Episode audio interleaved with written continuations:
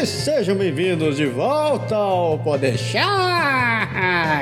É. O que, que eu falo mesmo? Ah, eu sou o Japa!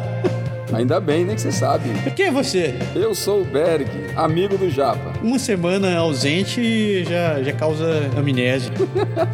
É, dessa vez foi, dessa vez foi minha culpa. Não, foi sua e do Jon Snow.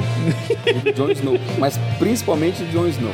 No começo, lembra, nas primeiras temporadas a gente parava um mês, né? Pô. É, na verdade a gente parou porque eu não consegui chegar a tempo pra gravar, né? Senão você ia ver assim, aquela coisa, a gente gravando duas horas da manhã e a gente falando assim, Uhum. bem, galera, eu tô muito empolgado hoje. Ia ser uma coisa desse tipo. Falei, bicho, eu não tenho a mínima condição, desculpa. Tava duro, tava duro. Mas a gente tá aqui e hoje a gente vai falar um temazinho que sempre é recorrente, sempre vai e volta. Hoje a gente vai falar sobre mitos sobre o Canadá, que na verdade é verdade em cima de algumas coisas que muita gente fala daqui a pouquinho.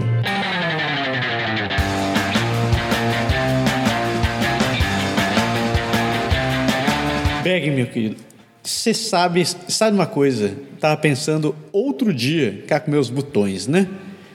Você resolve viajar, né?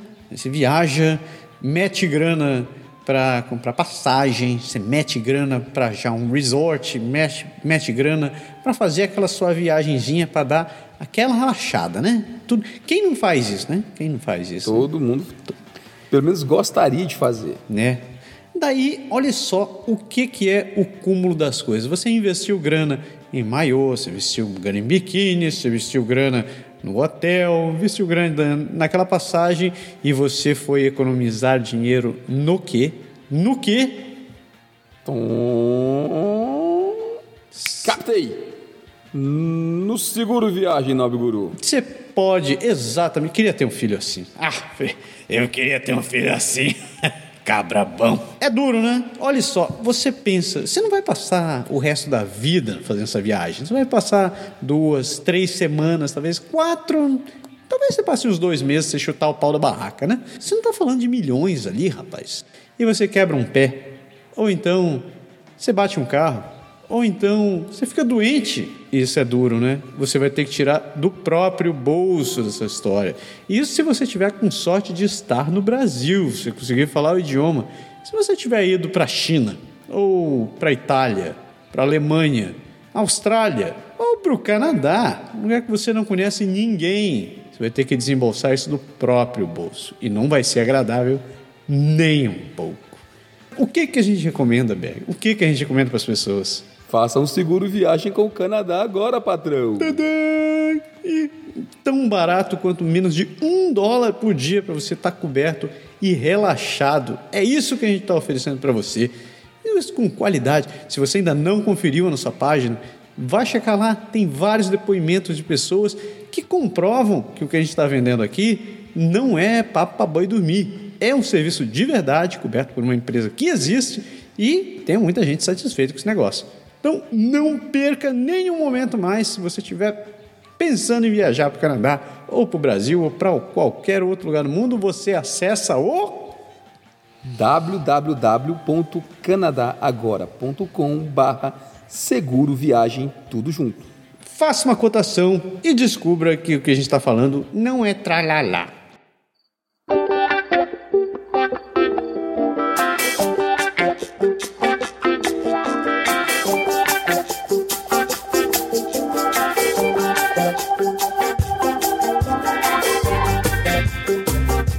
Vamos falar sobre mitos, mitos. Será que Ou verdade. ou verdades? O primeiro mito é: existe o Saci Pererê no Canadá?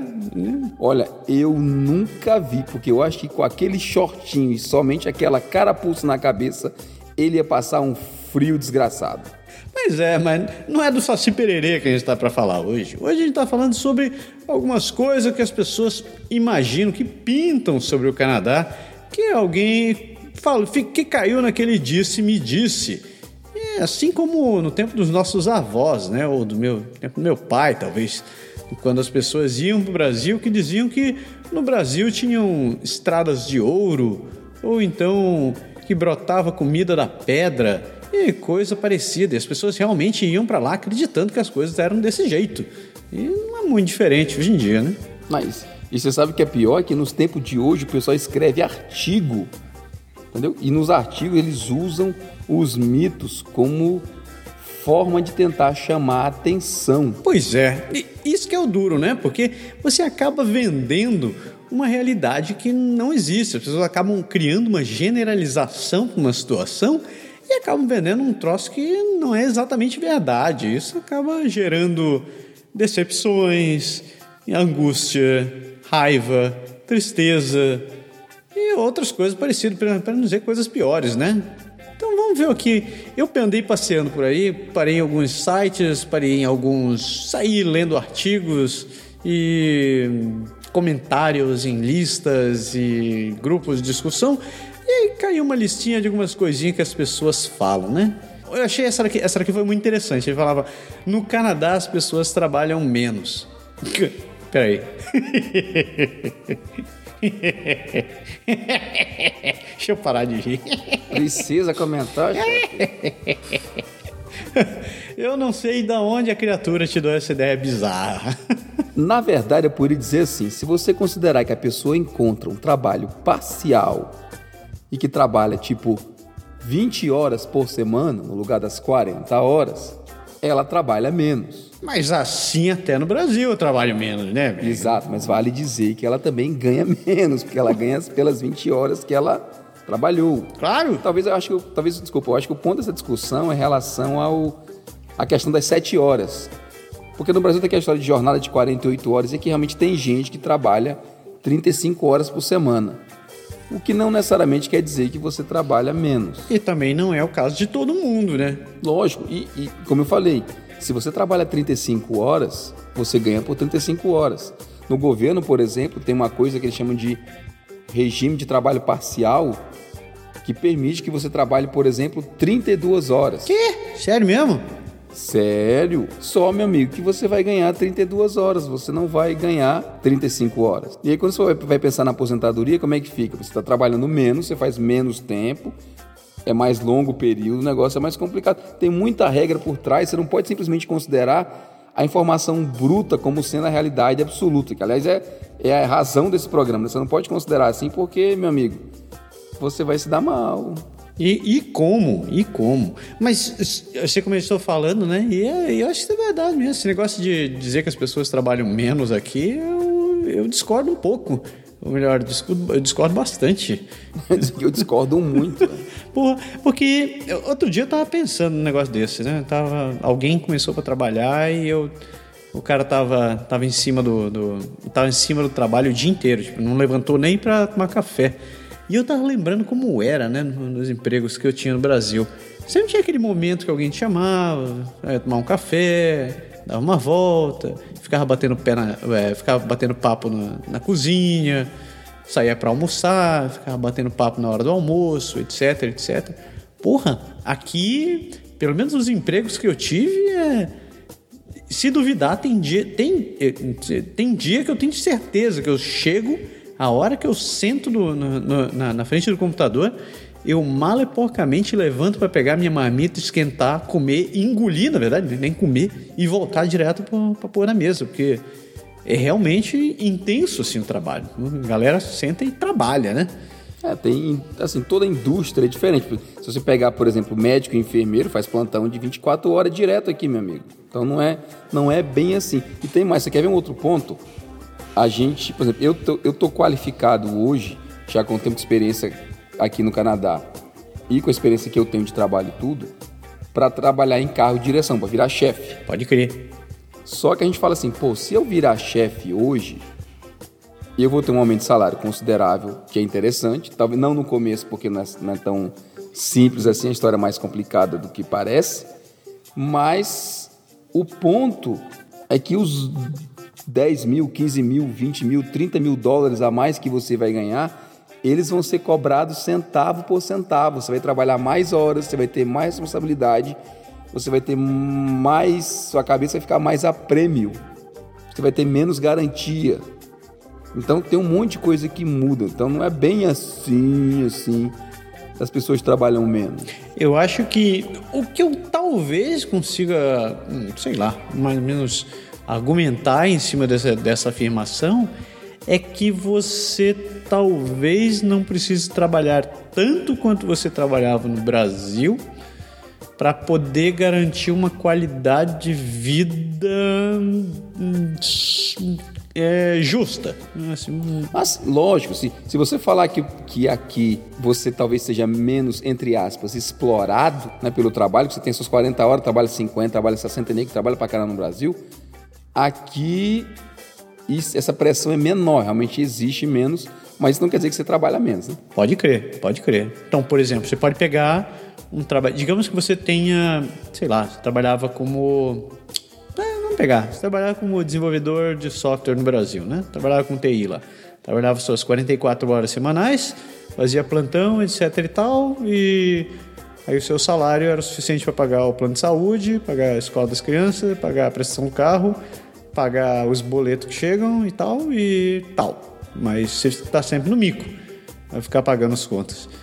Talvez aqui você não tenha se preocupado, você não precisaria estar trabalhando no mesmo ritmo que você estava trabalhando lá. Talvez você numa dessa poderia estar trabalhando como, sei lá, vendedor em loja ou ah, sei lá, alguma outra posição que, que não seja a sua, e mesmo assim você ia estar conseguindo manter um padrão de vida justo, né? Eu não vou dizer assim que você vai estar folgado, mas você vai estar você não vai estar passando fome, você não vai estar passando necessidade. Hum, você vai ter seu, provavelmente vai conseguir comprar um carro, talvez não um carro do ano, mas é, ah, vai conseguir viver bem, né? Você quer ver uma outra afirmação que casa com esse tema, é. que pode espantar as pessoas, tem bem cara de mito? Para. O cara fala, ah, no Canadá o pessoal se aposenta com 55 anos. Já ouviu essa? É, eu, eu, tenho que colocar um adendo nisso daí. Acho que Pode. Se você quiser se aposentar aos 55 anos, você pode, né? O governo deixa. Deixa. Agora. Até antes. Até antes. É problema seu. Agora, se você vai conseguir viver com uma fortuna que o governo vai te dar com essa aposentadoria de 55, é, e outras são outros 500, né? Entenda o seguinte: o cara que começou a trabalhar com 20 anos de idade e que contribui para o sistema de aposentadoria do governo bonitinho, depois de 35 anos de trabalho, que é igual no Brasil, ele tem 55 anos de idade. É. E aí, legalmente, ele pode se aposentar. Desde que ele, como você acabou de dizer, tenha recursos para que, se ele vai viver até os 90, que esses outros 35 anos da vida dele, ele tenha renda suficiente para viver com uma boa qualidade de vida, satisfeito com o padrão que está tendo. Porque senão, meu amigo, não vai. É, o problema é que a realidade é outra, né? Se você a, grande maioria das pessoas, se forem tentar se, apresentar, se aposentar aos 55, não vão conseguir nenhum teto do, da aposentadoria. Uhum, e a aposentadoria também não é grande coisa, né? aposentadoria ah, governo. ainda mais, para fechar o comentário, em relação a alguma coisa que a gente já falou em, outro programas, em outros programas para trás, é que quem vem, especialmente do Brasil para cá, com 30, 28, 30, 32 anos de idade, não a galera mais nova, mas se começa a trabalhar lá por volta dos 35, com mais 35 são 70, filho, certo? Então você vai trabalhar com só a peste, para não falar um palavrão aqui, tipo porra. É, é tipo porra. Beleza? Então você vai trabalhar pra cá. É isso aí, beleza. Entendeu, né? Venha para o Canadá. Aqui tudo é lindo e maravilhoso e você vai ter uma vida de conto de fadas. O canadense é sempre educado e simpático. Eu não sei quem falou, quem é o maldito filho da. que fica pela madrugada. Rapaz, olha. Essa daí cai no mesmo grupo de querer dizer que todo brasileiro sabe jogar futebol, todo, Exato. todo japonês é bom em matemática, toda americana é peituda, é, todo alemão gosta de cerveja e chucrute. Cara, isso, isso, isso, é um estereótipo, meus queridos. Isso é um estereótipo. Sabe o que é um estereótipo, Verg? Não. Eu, eu não vou falar, só vai ser muito ridículo. é um estéreo com alguma coisa? Vamos pular, vamos pular. Pula pra frente. Mas a, questão é a seguinte, né, cara? Esse lance de dizer que todo canadense é educado, eu acho que é um pouco exagerado. Eu concordo, sim, que comparativamente eles têm essa, essa aura de, de, de querer ser gentil com os outros, né? Então, esse lance de segurar a porta, de dizer obrigado, bom dia. Mas, mesmo isso, eu acho que varia muito de cidade para cidade, de, de- pessoa para pessoa, principalmente. Porque é, eu já. Cara, tem tanto, tem tanto fator em relação a isso que dá pra você. Assim, dá pra fazer um próximo programa só sobre isso. Pois é. Mas só pra dar uma ideia, ó. O canadense é mais reservado. Quer dizer que ele fala menos e que ele se mete menos. É. Só por isso ele já seria mais simpático e mais educado. Certo? bom ponto, bom ponto. Só pra, só pra começar. Eles têm um esquema de amizade diferente. Eles veem os amigos a cada seis meses e acham que são os melhores amigos do mundo. Com muito menos convivência, é mais fácil você ser mais educado. Verdade, verdade. Certo? Como eu falei, cara, tem muito fator. Então, assim, regra geral, o pessoal é bem educado? É. Regra geral, o pessoal tá aprendendo com a imigração e que tá, pelo menos para nós, assim, do nosso lado, respeitar o imigrante, tentar socializar tentar entender e tal. Tem aquela curiosidade por trás. Então, muito disso aparece como simpatia, como educação, mas obviamente não é sempre assim. A gente vê nos casos mais simples, nego que fala 10 palavras e 11 palavrão no meio, né? já seria menos, menos educado. A gente vê no trânsito gente que faz barbeiragem assim, e que a gente vê que é de propósito, então ele ainda não é tão simpático nem educado. Verdade. E a gente vê até mesmo gente com preconceito, Ah, né? gente que não aceita a imigração e que é assim mesmo, entendeu? claro. To- Total, total. Concordo plenamente. Concordo. Então é aquela história. Eu acho que o, o mito aí nessa história toda está na palavra sempre. Quando você fala sempre, sempre tenha uma, um pé atrás. Já dizia um professor de matemática meu da faculdade. Ele dizia que você nunca deve, nunca deve dizer sempre. Mesmo nunca. Mais ou menos isso. Algo do gênero. Venha para o Canadá. Aqui tudo é lindo e maravilhoso e você vai ter uma vida de conto de fadas. Essa também é ótima, é, né? Dizer que você precisa falar francês para morar no Canadá, o inverso também é válido, né? Você precisa falar inglês para falar no Canadá, para morar no Canadá? É, se for para falar do francês, eu acho que você precisa aprender francês agora, agora mesmo. cadê, cadê o barulho da máquina registradora? Peguei. Não, mas é verdade. O Canadá, o pessoal acha que é um país bilíngue. É, é. E o Canadá, na verdade, é um país de duas línguas. Exato! Mas não é a mesma coisa? Não é a mesma coisa? É não, filho. Bilíngue, pelo menos no meu pobre entendimento, significa ou dá a entender que as pessoas falam as duas línguas, que na escola se ensina as duas línguas, que todo mundo aprende as duas línguas e que é comum você se comunicar, como tem aí na Suíça e em outros cantos, que tem vários idiomas, o pessoal fala na Alemanha, por aí, o pessoal fala não sei quantas mil línguas diferentes, mas o Canadá é um país de duas línguas. Tem um lado inglês, tem um lado francês e tem os misturados. Tem os misturados, é bom. E a, a- questão é o seguinte, né? Você. É claro que, por exemplo, algumas, alguns lugares você precisa conhecer, você precisa ser fluente para mandar bem em um, um- num dos dois idiomas, se você quiser sobreviver ou ter uma vida tranquila. Por exemplo, se você for morar em Ville de Quebec, né, onde eu morava e onde Berg mora, você tem que o idioma onde que a maioria das pessoas, digamos 98% das pessoas falam é francês. Então você tem que falar francês para querer morar em Quebec. Se você for morar em outras cidadezinhas ali que não sejam Montreal, aí sim, você também precisa falar francês.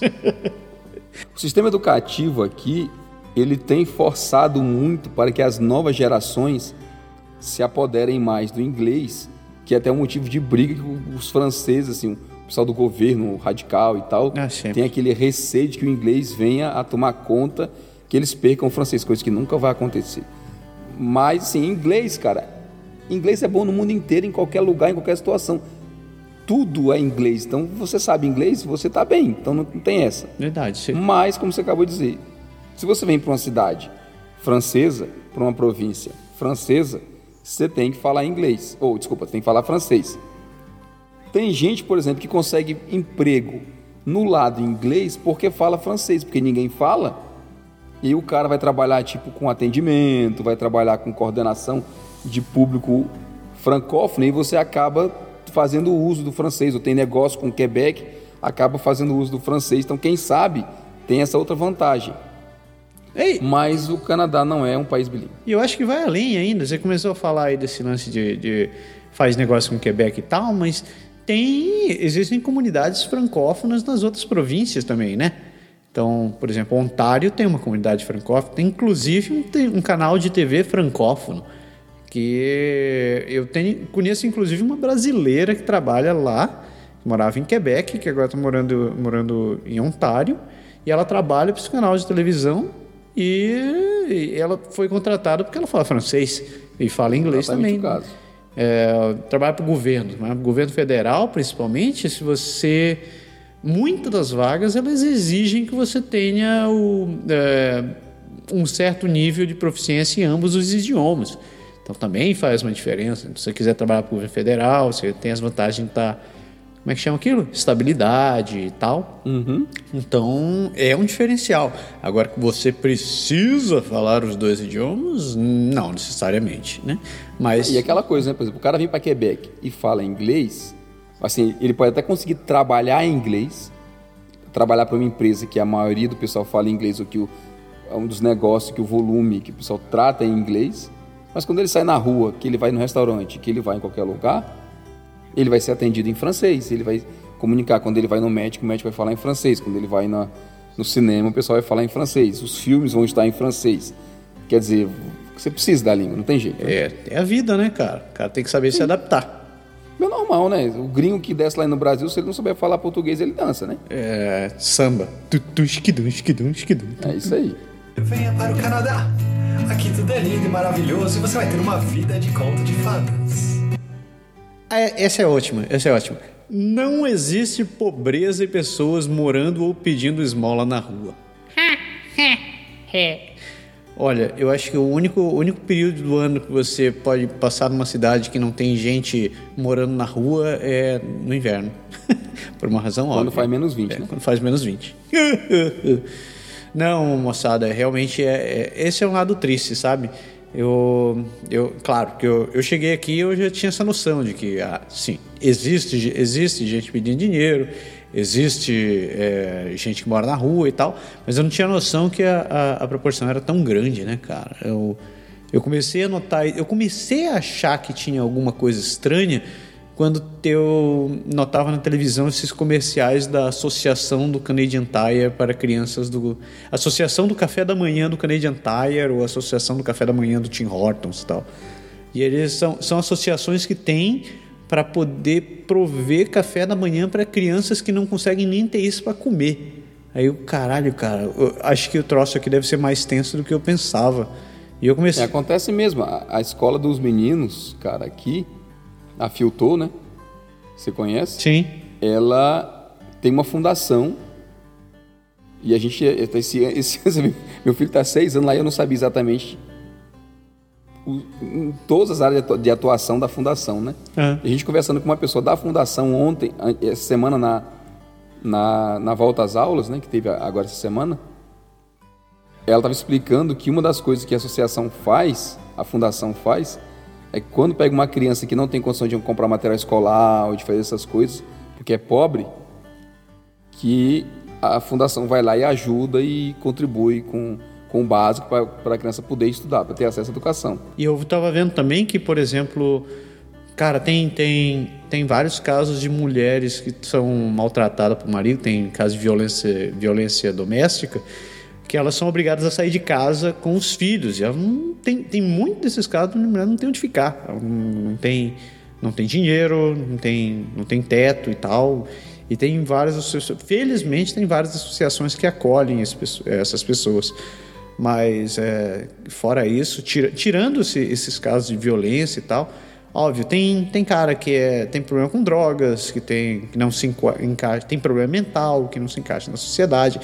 Então tem gente vivendo na rua, tem gente que pede esmola. Inclusive, um dia desse eu estava parado no, no, no, semáforo, apareceu um, um flanelinha. Mas isso já vi aqui em Quebec também. Então, é, tem, né, cara? Não adianta dizer que não tem, que achar que. Que... É, tem casos que é. Por... Cara, eu acho que tem dois fatores, até anotei aqui para falar, tem dois fatores. O primeiro deles é assim: em termos de educação, por exemplo, educação e saúde, que é o básico, todo mundo tem acesso? Todo mundo tem acesso. É. É igual para todo mundo? Não é igual para todo mundo. É. Por quê? Por causa do segundo fator. Porque tudo depende das condições sociais e dos meios em que a pessoa vive, que isso influencia bastante. Quem é filho de pai, como você falou, que se droga, ou que tem problema no trabalho, que tem dificuldade, sei lá, em alguma coisa, que a criança cresce, isso no Brasil em todo canto é igual, né? Tem aqui também. Cresce num ambiente conturbado, a criança tem dificuldade de aprender, ela não se relaciona bem com as outras crianças, ela fica faltando à escola, quando vira adolescente ela não segue as aulas, e aí chega uma hora que ela sai fora, né?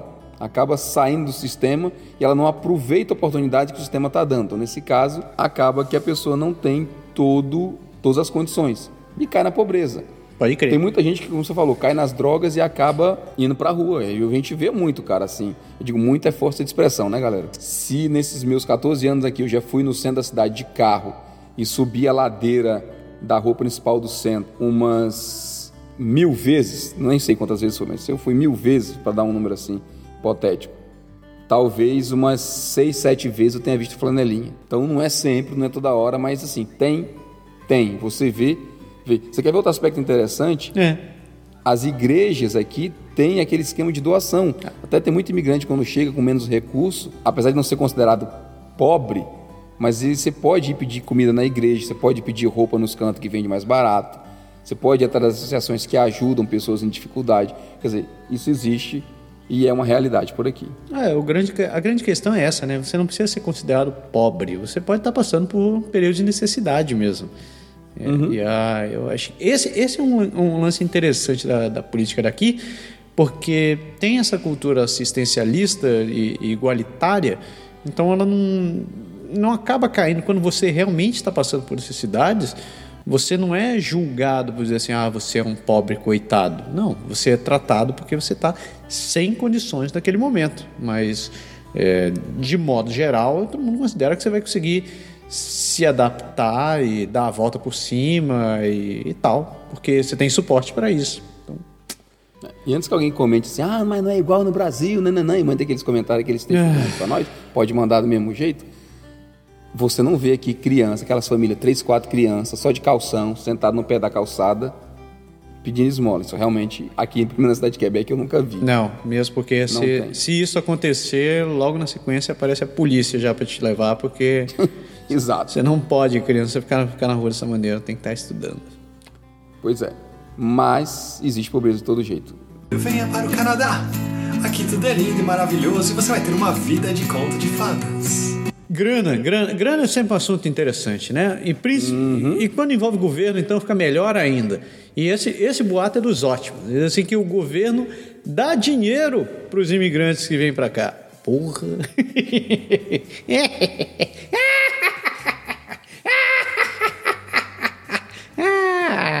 Desculpe. ah. ah. ah. É, quando você, quando você ganhou no governo? quando você veio para cá? Ai, é o seguinte. Que tralalá, miserável. Não, o governo dá ajuda a quem precisa, ele dá ajuda a quem precisa. O dinheiro dá para os imigrantes é meio questionável. É, não é assim. Quando eu vim, não é quando eu me inscrevi no programa da francização para aprender o curso francês, que é o programa dado pelo governo, como você precisa estudar o dia inteiro, não tem condições de trabalhar, porque até porque você não fala o idioma também, o governo dá uma espécie de bolsa de estudo, que é um valor modesto, não dá para você viver nem, nem para você passar o mês. Mas ele ajuda. Existe programa de ajuda social aqui não é como Bolsa Família, o governo determina um valor que ele vai dar para. Estou falando do governo de Quebec, galera. Vai dar para a pessoa e tem uma contribuição. Mas se o imigrante chegou, meu amigo, se vira. Se vira nos 30, não tem essa não. Você é responsável por trazer sua grana. Se você for contar com o governo, você vai ter uma desagradabilíssima surpresa. É, você falou um troço realmente que faz, faz, muito, sintetiza muito bem a questão, né? O governo de Quebec tem esse programa. É uhum. isso pode ser uma questão muito peculiar, dependendo da província, dependendo da cidade que você vai parar, porque é quem vai acabar implementando um plano desse. O governo federal, de modo geral, vai olhar para você assim e vai dizer, vai te dar aqueles três tapinhas na costa e dizer assim, Vamos trabalhar? Vamos trabalhar agora? Vamos? Vamos? Já te dei visto? Vamos trabalhar. Agora, é, claro que as cidades podem criar seus programas atrativos, as províncias podem criar seus programas de atrair imigrantes e pode incluir, como o caso desse de Quebec aí, né? Que eles têm o programa de imigração e tinham, não sei, nem sei se ainda tem essa porra desse, dessa bolsa hoje em dia, mas no, no teu tempo, no tempo que eu vim para cá, ainda existia esse negócio e dependendo do caso é, você podia ser elegível ou não, ainda por cima, né? Vai depender da. Ah, e, e vai além, né, cara? Se você considerar, por exemplo, a pessoa chega aqui no começo do verão, não consegue vaga, só vai poder fazer o curso de francês nesse, nos módulos depois que o verão passar, então três meses depois. É. Sabe quanto o cara ganha nesses três meses que ele não está estudando, não está fazendo nada? Quanto? Zerinho, zerinho, zerinho, igual o carro novo. Nada. É. Então não tem essa que o governo dá dinheiro. O governo não dá dinheiro. E tem províncias, por exemplo, o governo de Quebec dá uma assistência às creches para que os pais paguem 8 dólares e pouco por filho, né, que põe na creche subvencionada pelo governo. Se você der do, sorte. No teu né? lado aí não tem isso não, no teu lado aí é pau, né? Você paga 40, 50 pau por dia pela criança, né? Aqui é pão, pão, queijo, queijo, meu querido. É, tá ali, como é que diz?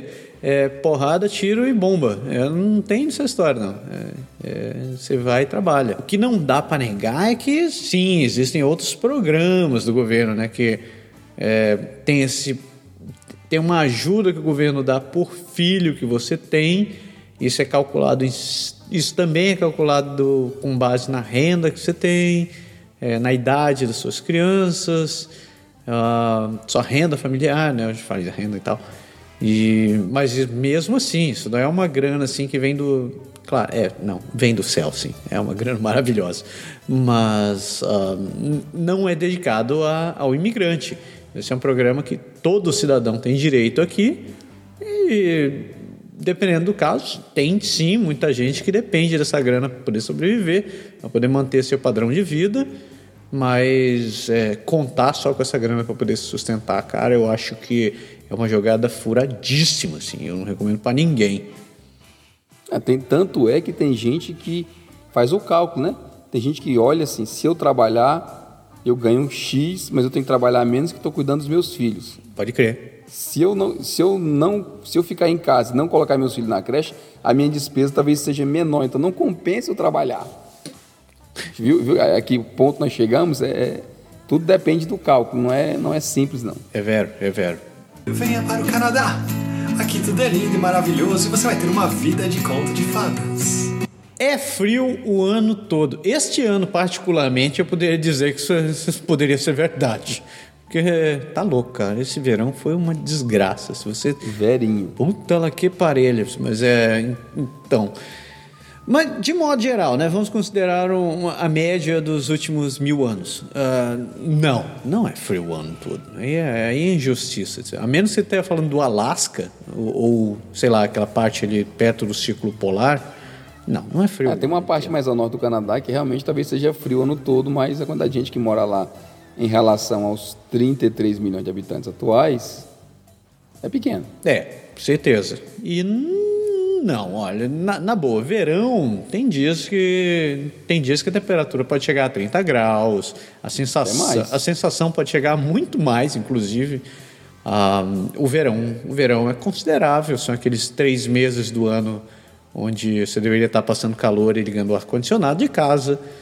Ah, e outra coisa, frio também é um troço relativo, né? Tem, se você cresceu que nem, que nem, que nem o Berg, num lugar onde tinha calor, praia e mar, onde a temperatura ficava na média do, dos 25 para cima e para baixo disso era apocalipse, né?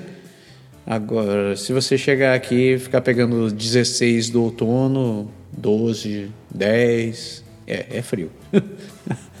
agora, Com certeza. Agora, se você já está acostumado com um clima é, semitropical, árido, é, túndrico, é, daí você não vai passar tanto frio. Vai dizer assim, é, tá fresquinho, dá para sair de moletom. Pessoal de São Paulo para baixo, né? É, eu diria assim, eu vou até englobar. Se você tem aquela habilidade, se você conviveu, passou alguns anos ali na, na República de Curitiba, você vai entender muito bem do que eu estou falando. Sabe, com, com, por É exemplo, verdade, faz por, frio. Por exemplo, eu, assim, né, que já tenho essa colora, coloração amarelada naturalmente, que não via, não via o sol, ou que o sol era só um instrumento de enfeite, eu nunca perdi essa coloração amarelada. Minha mãe chegava a dizer que eu estava verde alguns dias, mas, né? mas Conhecendo a sua mãe, acho que ela tinha razão. é, eu não duvido, não. Mas sim, sim, sim. O que a gente pode falar que é fato aqui é temos as quatro estações, elas são determinadas, divididas bonitinho a cada três meses no calendário oficial e não tem nenhum ano igual ao outro em que você possa dizer quando começa, quando termina, quando vai esfriar, quando vai esquentar, que temperatura vai fazer, se vai nevar, se não vai nevar, se vai fazer menos 30.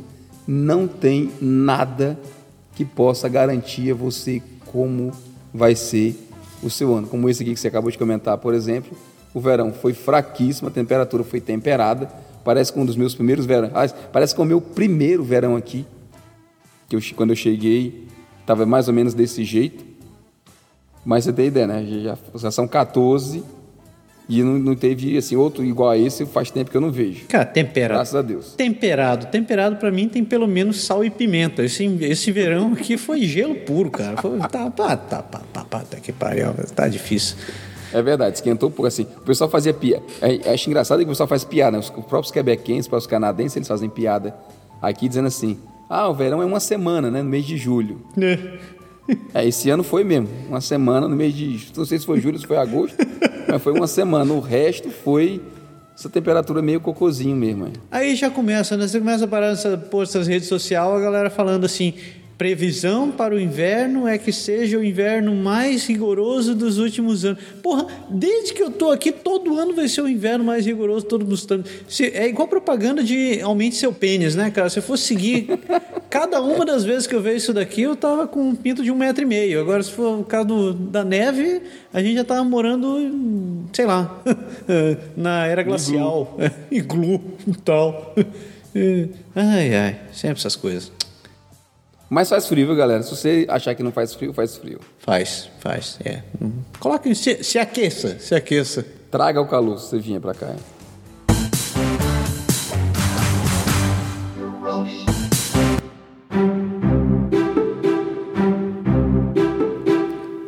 Dá para sustentar uma família com um só salário? Essa daqui é meio confusa, demorou, demorou um pouco para interpretar, né? Eu fiquei pensando, você está falando de um salário mínimo? Mas. é. Aí tem vários depende, realmente. Depende da família, depende do salário, depende do emprego, depende de muita coisa. Pois é, porque como, Mas a é gente, mito. como a gente falou ali agora há pouco, né? O governo tem esses programas de ajuda familiar, né? Que ele dá uma bolsa para dependendo da quantidade de filhos que você tem, a idade das crianças, etc, etc. Então faz aquela compensação para quem não tem grana suficiente. Agora, é, digamos que você esteja numa família de, sei lá, hum, três filhos, hum, dois cônjuges, então cinco pessoas, só um de vocês trabalha e, sei lá, um de, um desses, um de vocês dois é só caixa de supermercado.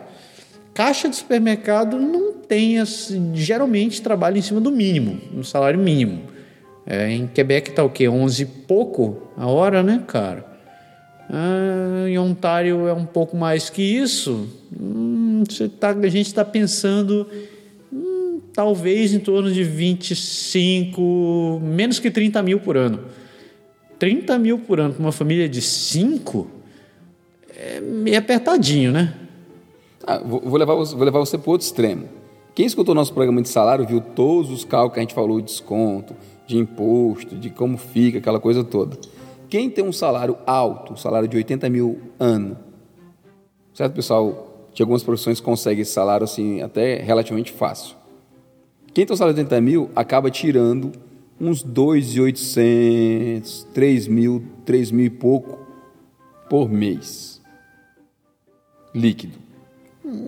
Para cinco, deixa eu ver, três mil e pouco por cinco. É, se você considerar que você. É o ponto que eu ia chegar. Se você considerar que você paga mil dólares de aluguel ou de prestação da casa, mais.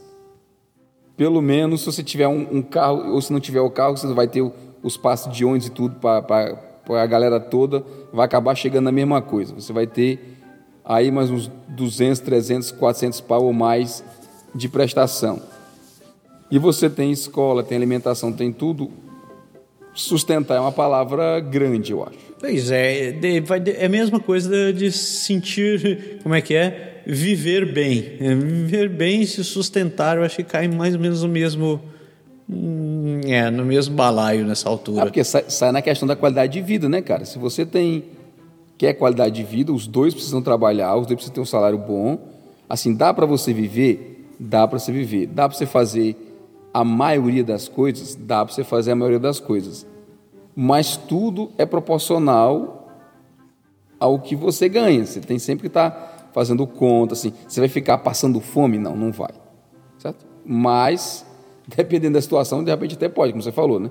Se a galera tiver um salário mais baixo, dança. Mas se tiver um salário mais alto, talvez consiga. É, é, eu diria assim, hum, faz, ponha na ponta do papel. Não, não é uma, não é uma tarefa fácil conseguir sustentar uma família desse jeito. Se você ganhar bem, talvez isso seja possível. Conheço, conheço alguns casos que só um dos dois trabalha e a família vive bem e tal, ninguém, ninguém passa necessidade. Ah, mas talvez assim aquela ideia de ficar viajando para Cuba todos os anos não seja exatamente o que você vai ficar vivendo. Né? Exato.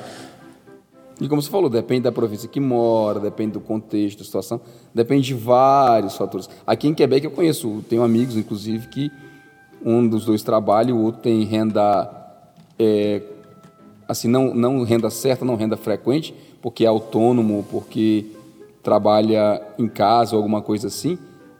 E você, assim, vê que eles estão super bem, graças a Deus, estão felizes, trabalham, é, tem tudo, tem casa, tem carro, passeia, mas tudo vai com até onde você quer chegar, o que você vai fazer, como você se organiza, tudo. Como você falou, tem que calcular bem. Venha para o Canadá. Aqui tudo é lindo e maravilhoso e você vai ter uma vida de conto de fadas. Educação e saúde são gratuitos no Canadá. Isso aqui é sério mesmo? Isso aqui é sério. Ah, é, fui eu que anotei esse negócio. Foi você que anotou. Ah. E tá na propaganda, tá na propaganda. Claro, porque todo mundo diz assim: educação você pode estudar e, e ter saúde de graça no Canadá. Certo? Certo, Berg? Certo, Berg? Certo, Berg? Não. Ah, simplesmente não. Não. Cadê o professor Pasquale? Não. É. com aquela cobrinha em cima do ar. A verdade é o seguinte: não existe almoço grátis e também não existe educação e saúde grátis, meus queridos. Isso aqui, isso aqui é, é papo de marqueteiro, o cara que está tentando vender o um negócio para você na marra. Essa, a, a, a, grande realidade é que isso daí, essa grana tem que vir de algum lugar. Então, da onde está vindo isso aqui? Da onde? Da onde? Da onde? Seu Rolando Lero, da onde está vindo essa grana? Do seu salário, mestre. Cabrabão, cabrabão. É isso aí. A porra do, da educação e da saúde estão vindo do nosso salário. Isso aí vem dos impostos, na verdade. Né? Então, a educação e a saúde que você tem aqui no Canadá estão sim saindo do seu bolso. Se de uma maneira ou de outra, você está pagando por isso. Não, não, não é o plano de saúde da, da, daquela empresa com a árvorezinha verde, não é o plano de. não é a escola daquela rede de, daquela rede de, de, de escolas com o dedo para cima e mas você está pagando. A escola, escola pública que você vai aqui, que tem o parquinho, que sua criança vai lá para aula, tem aula de francês, tem aula de inglês, vai fazer os passeios nos museus, etc, etc. Sim, está pagando.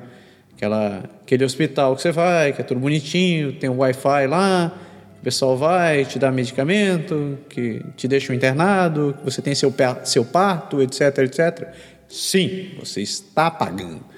E isso daí depende muito. Quanto você vai pagar por isso daí é diretamente proporcional a quanto você ganha de salário. Claro, né? Porque essa é a ideia do, dos impostos. Um, mas existem algumas variações, né? Por exemplo, existe escola, existe escola privada? Existe escola privada. Claro que existe. Você pode colocar seus filhos lá, uma opção sua. Vai sair carinho, né? Se parar para colocar no papel, vai sair carinho talvez não seja tão caro quanto uma escola privada no Brasil. Outro dia eu estava tendo essa, essa discussão com, com, com, o pessoal. Alguém me contou que tem uma escola em Salvador lá que tá já, já a mensalidade é, é mais cara. Acho que um ano de escola primária numa, nessa, nessas escolas aí era o suficiente para comprar um carro popular, se duvidar, um carro até médio. Né? Se você ter uma ideia da porra. Ah, tem, tem um amigo meu que eu acho que mora lá pro Nordeste que para deixar a criança o dia todo na escola paga perto de 3 mil reais. Caralho!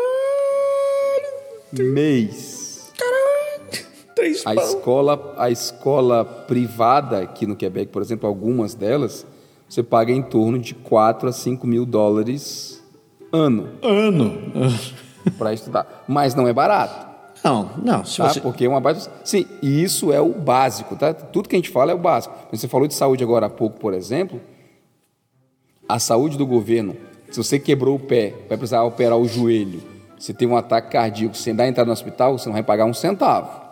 É. Isso é verdade. Porque, como você falou, você tá, todo, coletivamente todo mundo está pagando no imposto e tal. Mas se você vai no dentista, se você vai no oculista, se você vai no fisioterapeuta, e etc., você paga, meu amigo. Não é tudo que é de graça, não. Só o serviço essencial de urgência e básico, ele é gratuito, o resto não é. Na escola, a mesma coisa. Você põe na escola, é, na escola pública, pública, isso quase não sai. Misturar de privada com particular, com público, tu quase não sai. Na escola pública, mas você recebe a lista de material escolar para comprar no começo do ano. Não é caro? Não, não é caro, mas você paga? Você paga tem um monte de coisa. A, a, o pátio da escola, os brinquedos da escola, da, da escola que meu filho estuda, eles foram todos trocados recentemente. A fundação, nós, os pais, campanha, os alunos vendendo coisa na rua, indo atrás de casa em casa, fazendo publicidade. Tem um monte de coisa que é feito que você tem que custear. É, os pais participam voluntariamente de programa. É, tem muita coisa que acontece. Então não é se mesmo quando não é pago, pago do dinheiro do bolso, você paga com trabalho, com colaboração, com ajuda, com alguma coisa. Então sempre sai de algum lugar. Mesmo esse lance da, da saúde, né? Eu já comecei, eu já comecei a ouvir falar de clínicas clínicas privadas que você pode ir e ter uma Sim, consulta. já tem.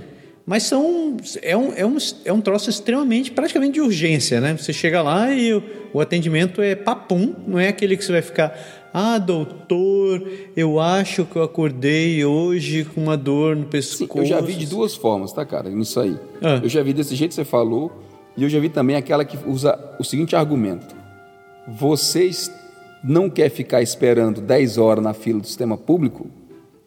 Então você pode pagar e ter o seu rendezvous, né, o seu, a sua consulta médica, entre aspas, quando você quiser. Quando você vai olhar no detalhezinho lá do plano, ele fala assim: você tem direito a um exame médico por ano e a três consultas com seu médico por ano. Hum. Pré-agendadas, alguma coisa assim. Então não é aquela coisa de. Ah, eu acho que meu dente está doendo, eu acho que eu acordei com dor no cotovelo, eu vou ligar lá no médico e vou dar uma passadinha lá. É, porque... Liga pro meu ortopedista aí. entendeu? Não é assim não, entendeu? Marca para semana que vem, não é assim não. E eu acho que mesmo hospitais, né? Você estava falando assim que o atendimento daqui é o básico, que é realmente o, o, o assistencial, mesmo quando você vai em hospital, você vai, você vai ser internado, eu, eu, já vejo que existem opções, por exemplo, de você ficar num. Se você tiver que ficar internado, você tem a opção de ficar num quarto, num quarto individual. Só que daí você tem que pagar por essa brincadeira, né? Sim, lógico, com certeza. Então existem sim outros diferenciais que você pode pagar. Não é, isso daqui não é a, a, a União Soviética, onde você, todo mundo só anda de lada e tem o mesmo, tem o mesmo lugar para morar. Então existe sim uma influência, uma influência capitalista, obviamente, mas eh, os programas de, de assistência social são realmente muito fortes nesse sentido. Aconteceu comigo, cara, no futebol. Eu tive uma entorse uma vez jogando, pisaram no meu pé, o, o tornozelo virou, enxofo, aquela loucura. Graças a Deus não chegou a quebrar. E aí eu fui para o hospital, entreguei minha carteirinha lá, foi tudo muito bem, bati radiografia, fiz a, tudo que precisava lá, não tive custo nenhum. Aí o médico olhou para mim e falou assim: Olha, nos próximos 60 dias você vai usar uma tala assim, assim, assada e uma bota de proteção desse tipo você vai lá em tal canto ali e compra. Acabou. É, então não tem negócio de, de ser tudo, tudo, tudo gratuito, não. Eu fui na, na farmácia, aluguei por 60 dias as muletas, eu fui na, na loja lá, comprei a minha, a minha bota lá. Depois, até se você quiser, você vende, porque você não vai usar depois mais, espera-se, né? Mas, bicho, tem coisa que você paga. Em tudo você paga, não tem jeito. Por sinal, eu tenho um par de muletas, estou vendendo, viu? Não utilizo mais. Se alguém quiser comprar, falar comigo, mandar mensagem PVT. Muito obrigado. Eu tenho uma bengala que eu guardei de recordação. Isso aqui virou bazar agora, né? Tá Pode ser que seja útil no futuro. A minha bota eu não vendi, não, tá aqui ainda, cara. Aguarda, velho. Mas esse negócio de bengala é importante, guarda. Venha para o Canadá. Aqui tudo é lindo e maravilhoso e você vai ter uma vida de conto de fadas. A última e a maior lorota de todas. É fácil imigrar para o Canadá. Oh, facílimo! uh, é um beija-flor de entrada. Ah, maravilha. Ah, coisa facílima. Não, Massara, não é assim, não é, não é assim. Você vai ver, é, é o troço que dá vontade de, pelo amor de Deus, você vai estar tá lá a primeira notícia que alguém compartilha: o Canadá quer brasileiros. Não, o Canadá não quer brasileiros. O Canadá quer qualquer um que venha para cá, para cá, para cumprir a porra das vagas. Então, assim, olá, brasileiro querido, venha trabalhar aqui porque a gente gosta muito de você. Você quer que eu transforme essa, que eu transforme essa frase em verdade absoluta? Fala. É fácil querer imigrar para o Canadá. Isso é Basta é pensar. É, isso é verdade. Também toda essa propaganda que a galera faz, né? Não pode, não pode ser diferente, né? É verdade. A, a grande questão é a seguinte: um, existem diversos planos de imigração para cá. Como um, um, outro dia alguém estava me falando, acho que foi até o Alex que estava dizendo. Em alguns casos, dependendo da sua situação, é mais fácil você migrar para a Europa. Né? Porque você já tem cidadania, você tem passaporte, então é mais fácil ir para a Europa. Então você já está praticamente. Você já está com o cajo, o, o é, como é que é? A faca, o queijo e o pão na mão. Só ir para lá. Em outros casos é mais fácil ir para o Japão, ou mais fácil ir para a Austrália, ou whatever. Agora. Cara, até para os Estados Unidos, né? você conseguiu o H1B lá, uma empresa que quer te contratar e conseguir um visto de trabalho, é muito mais fácil do que você vir para cá. Pois é. Agora, outro dia, eu, alguém me mandou uma mensagem dizendo o seguinte: ah, não, mas é eu ouvi dizer que eu só preciso fazer um curso de inglês, daí eu acho um emprego e eu fico pelo Canadá. Cara, olha só, tipo, isso que você tá, que, que, que a moçada está querendo, que essa pessoa está sugerindo fazer, existe desde, desde que o mundo é mundo. Desde que o pessoal descobriu que dá para se meter dentro de um navio e parar onde você quer, o pessoal anda fazendo isso daí. A questão é que se meter numa, num, num programa desse, na minha opinião, é roubada. Porque Primeiro, você não vai ter. Você vai estar tá vivendo. É, você vai estar tá vivendo fora da legalidade, você não vai estar tá com os documentos em dia, você vai estar tá, é, se submetendo a qualquer coisa, as pessoas, você vai estar tá em desvantagem, porque as pessoas vão saber a tua condição, vão querer, vão querer te explorar, porque sim, tem gente filho da puta aqui também, é, vão querer, você vai estar tá, você vai estar sempre por baixo, sempre vai estar se ferrando nessa história. E sem contar que é, mamãe falava, né? Tudo que começa errado tende a terminar muito errado na sua vida. Então, porra, não é assim esse lá lá lá, a galera pensa, não.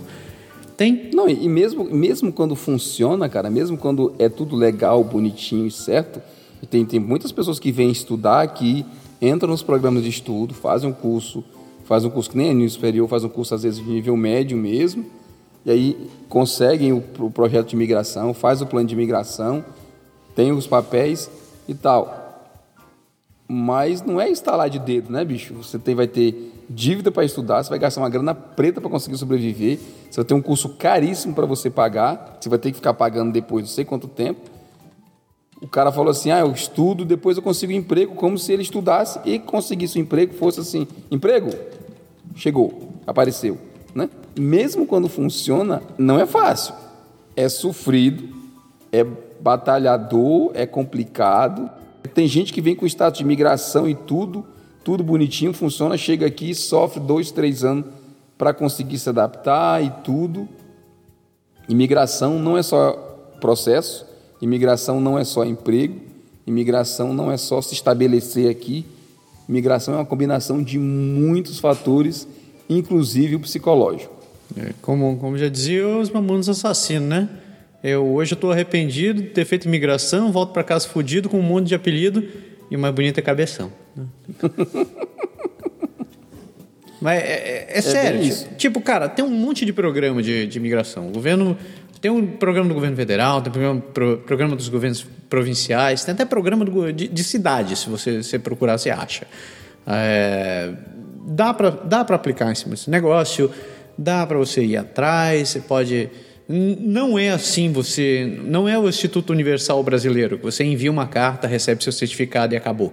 É, tem, tem etapas que são precisas cumprir, existe uma burocracia a ser cumprida, você tem que pagar para algumas coisas, você tem que fazer exames, validar as coisas para poder chegar, e nada garante, como, como, como, como você acabou de falar, né, Berger?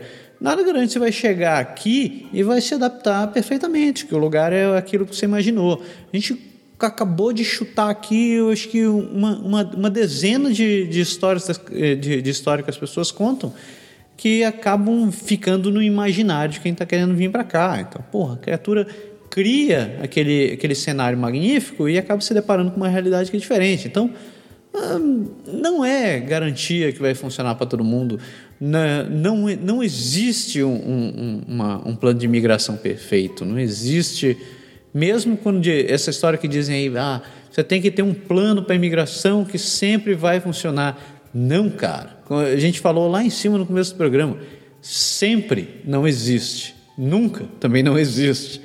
É, o que vai, mesmo por mais que você arrume tudo, que você se sinta 100% preparado, etc, etc, isso não é garantia de nada. Isso vai te dar maiores chances de conseguir ter êxito, mas sempre existe a chance do troço não funcionar. Então, porra, não é, é não existe negócio de é fácil emigrar para o Canadá. Não, não é. Se fosse fácil, o Jota Quest estava fazendo mais músicas.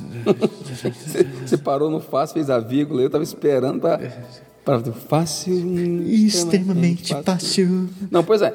Você, o seu ponto foi, foi super claro, cara. É, precisa dizer mais. A pessoa. Tem gente, eu conheço gente que veio, conseguiu emprego, casa, carro, tudo, passou cinco anos aqui, descobriu que não se adaptou, voltou. Teve gente que a família fez muita pressão lá no Brasil, voltou. Teve gente que veio estudar, veio estudar não, desculpa, fez a imigração, veio como residente, chegou aqui, descobriu que não tinha o idioma que ele achava que tinha, demorou seis meses para conseguir emprego, a grana acabou, voltou. Tem muitos, muitos fatores. Tem gente que consegue tudo a maravilha, tem que ser uma combinação de vários fatores positivos e mesmo assim não é fácil. Não, não. Fácil só JQuest mesmo. Só JQuest. Extremamente fácil. Para você, Isso. eu e todo mundo cantar junto. Cantar junto.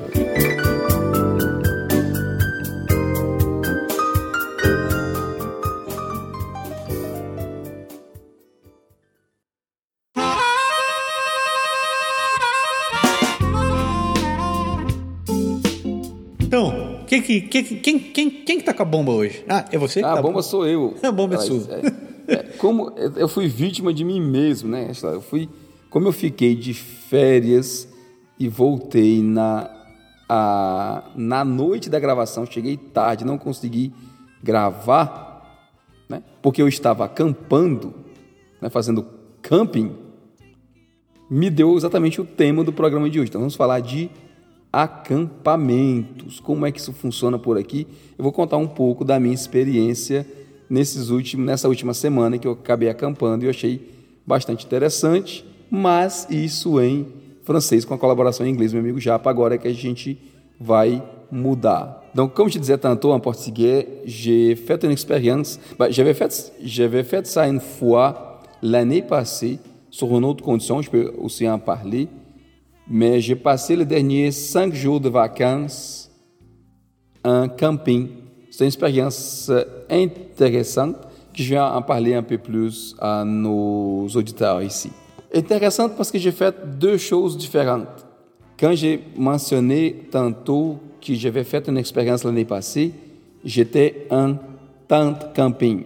Une tente vraiment que tu mets par terre, qui était sous le sol, froid, avec des morceaux de pierre, des cailloux, puis toutes les choses qui pleut, puis mouille tout, puis il faut vraiment s'accommoder, puis essayer d'arranger les choses. Une expérience plus nature, plus rustique, comme les autres disent ici. Mais cette année, j'ai fait les cinq jours deux expériences différentes. La première, c'était une sorte de, de structure de camping, une sorte de tente qui est déjà montée, qui est déjà assemblée dans les parcs, produite par les, par les gouvernements, par les administrateurs du parc, et qui eux autres y mettent tout dedans. Fait que c'est une tente avec un, un, tissu un peu plus épais, plus résistant, qui est monté sur une structure de bois où tu n'as pas vraiment les contacts tout seul. Puis tu as l'électricité, tu as une poêle, un petit réfrigérateur, tu as de la lumière dans la tente, tu as des lits pour plusieurs personnes, une table, des chaises, d'assiettes, verres, ustensiles, tu as toutes sortes de choses. Ils appellent ça un prêt à camper. C'est vraiment prêt à camper. Tu arrives, puis tu as besoin d'amener tes choses, ta nourriture, puis c'est tout. C'est une superbe expérience parce que je pense que ça, ça, devient beaucoup plus simple pour, pour camper. J'ai je, trouvé vraiment l'expérience hyper intéressante. Puis l'autre, c'est que j'étais avec quelqu'un qui m'a invité pour aller, mais lui a un, véhicule, ça s'appelle, en français, ça s'appelle un motorisé. C'est comme une espèce, c'est un gros véhicule qui a des lits, des tables, euh, des structures aussi, comme si c'était tous les équipements de camping nécessaires dans le véhicule. Puis nous autres, on a couché dedans, fait qu'on était à l'abri. C'était aussi beaucoup plus facile que d'essayer de camper vraiment sur une tente à terrain. Ça m'amène à juste faire un petit résumé en termes des critères. C'est intéressant. Quand tu vas faire une expérience de camping ici, première chose à savoir, il faut réserver d'avance parce que c'est quelque chose que les Québécois et les Canadiens y aiment beaucoup. Fait que les terrains pendant l'été, principalement, ils sont pleins, puis ils sont réservés d'avance. Fait que si tu ne réserves pas d'avance, tu vas avoir de la difficulté. Réserver d'avance, c'est un autre avantage, c'est que tu peux vraiment chercher la place. Tu peux être plus proche des salles de bain, plus proche des places où tu vas prendre ta douche, ou laver la vaisselle, ou faire les tout. Fait que c'est beaucoup plus intéressant quand c'est toi qui choisis et non quand c'est toi qui prends la dernière tente, la dernière disponible, qui est plus loin, puis qui ne fit pas nécessairement avec ton idée. Deuxième chose, c'est les types de services. Tu as des campings, comme je disais tantôt, rustiques, où qui t'as rien du tout. Tu as juste les terrains dans le milieu de la forêt. Tu arrêtes ton auto là-bas, tu assembles, tu montes ta tente, tu, tu fais tout, puis tu te débrouilles tout seul. Il y a des terrains qui appellent avec des services. Fait que tu peux avoir de l'électricité, puis il y en a d'autres qui peuvent avoir de l'eau, puis il y en a d'autres qui peuvent avoir les deux. Fait que c'est super pratique, même si tu mets une tente plus rustique, mais que tu as de la lumière pour pouvoir euh, utiliser les équipements électriques, comme une poêle électrique ou même un petit frigo ou la lumière, la lumière même peu. Fait que ça, ça permet de faire ça. Fait que tu peux camper de plusieurs sortes Puis c'est super, c'est super intéressant parce que, un, tu rentres dans les modes nature, tu oublies un peu la civilisation. Il y a plusieurs parcs qui offrent beaucoup de structures. Fait qu'en plus du camping, tu peux profiter d'une plage proche de la rivière, tu peux profiter des jeux, de la nature même, faire des promenades, faire des parcours de randonnée. Tu peux faire vraiment plusieurs choses. Fait que j'étais super surpris parce que nous autres, on était vraiment beaucoup résistants à cette idée de camping au début pour penser que c'était quelque chose qui tu souffres plus que tu as du plaisir. Mais non, j'ai découvert que c'est pas vrai. C'était vraiment agréable. Je sais pas si toi, tu as déjà eu cette expérience, si tu as des commentaires, si tu veux ajouter quelque chose. Moi, j'ai trouvé vraiment euh, super le fun. Man, honestly, I'm not the kind of guy that actually likes camping. like, yeah, like, I mean, uh, I always had bad experiences camping, but that was in Brazil, like mostly. Uh, I never had a chance, I never had the courage of camping here in Canada, but I, I agree completely with what you mentioned. Like, uh, I, I, was surprised with the infrastructure that you find in the camping spots here in Canada. Um, last week or two weeks ago, um, we sent our son to camping with some friends, and they actually uh, they actually bought an RV now, and it's a super nice structure. Like uh, it has four two beds, and he also like transformed it for two more, and has a full equipped kitchen and a shower, microwave, oven, and whatever. Like it's a full house. It's a super nice, and you you absolutely don't feel any need of uh, a camping uh, camping site. So it's completely different with everything else I've tried in my life. And also in the camping, they even have Wi-Fi in the camping. I was like, "What? You really?" It's like, "What the heck?" And not mention like full equipped. Ce n'est pas partout, hein? Yeah, everywhere, and you have full equipped uh, toilets and washrooms and even showers, and not to mention the rest of the camping. Like they have pools, swimming pools, basketball courses, and they have the river, and you could go fishing and do whatever. So it was a really interesting spot, like absolutely different with everything I see in Brazil. And, and c'est les campings proches de Drummondville, je pense, hein? It was, it was, yeah, yeah, actually in Drummondville. Yeah, exactly. Yeah, c'est ça. Ouais, c'est les, les, terrains vraiment, ce qui, c'est un des ce que j'ai vu sur les sites qui a vraiment beaucoup plus de structure. C'est vraiment, c'est dans ma liste pour les prochaines fois. Là. Yeah, I well maybe I'm not gonna say that because I'm gonna regret. I'm not gonna say that I'm going that, but eventually one day, who knows? I I, I may able to try that one day. But je vais t'inviter quand je vais aller la prochaine fois. Tu peux, on peut enregistrer un pod déjà direct du camping. Oh shit! There we go. Oh, well, yeah, but that's it. I agree completely. So if you had a chance, even now, no, like we we're recording this in the during the the Labor Days uh, weekend, and I have some friends that they went to the old Galking Park in in, in Ottawa and uh, in, in Ontario, and I think that's the second time they're going there, and they enjoy so much because it's wonderful and they love it like splendidly. So I definitely, based on what they say, I recommend anyone going. And you, I now have your opinion too, so definitely go. Give it a try. Camp and tell us what you find about it. Yeah. Ouais. Je voulais juste terminer en disant une chose n'ai pas parlé, c'est la question du prix. Je pense que les prix est aussi un facteur important. Parce que si tu décides d'aller quelque part, puis tu vas payer un hôtel n'importe où, la période de l'été, ça va être autour de 120, 130, 150 dollars la, la soirée, la nuit. Fait que en camping, tu peux payer 35, 40 dollars. It's really cheap. Fait que c'est vraiment, comme tu dis, c'est ça c'est un tiers ou quatre fois moins cher. Fait qu'une nuit en hôtel peut te représenter peut-être quatre nuits en camping. C'est sûr qu'il faut que tu amènes beaucoup de choses, il y a beaucoup plus d'ouvrages. Quand tu es en camping, c'est toi qui fais la bouffe, c'est toi qui, qui lave les choses, c'est toi qui s'occupe de tout, nettoyage, puis monter, démonter, tout ranger, tout organiser.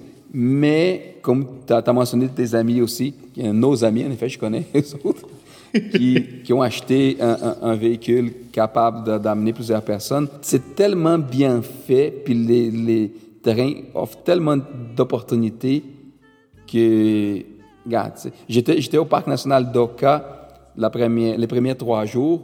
Ils ont, ils ont installé une espèce de jeu gonflable dans l'eau, à, à comme une vingtaine de mètres dans, dans la rivière, dans l'eau. Puis ça semble à les circuits. Tu sais, les émissions japonaises ou les émissions du genre, Yeah. qui courent sur les choses, qui ils essayent de te déjouer puis de te pousser dans l'eau.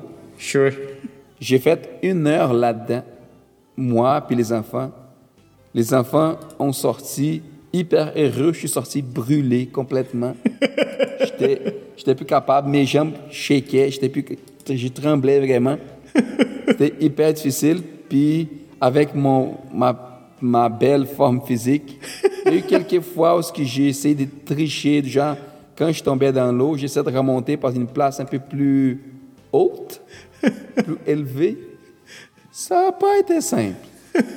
Mas c'était super fun, c'était bela experiência. Alright. Então, terminando aqui a tecla SAP, apertando de volta. Espero que vocês tenham gostado do assunto. Eu falei bastante de camping, de preço, de estrutura, de serviço, de tudo que tem. Pesquise. Aqui para o Quebec tem uma coisa chamada CEPAC, S-E-P-A-Q. É um site do, do- da Organização dos Parques Estaduais daqui, do Quebec no caso. Se você é interessado, gosta de camping, pesquisa, você vai achar muita coisa bacana. E vamos ver se eu consigo te arrastar um dia, né? Eita, mãe do céu. Isso aí, o resto do Canadá você também pode procurar pelo, no, no site do Parks Canada, o, o- que é o pc.gc.ca. Então, ali você também encontra informações sobre parques, onde dá para onde dá para acampar.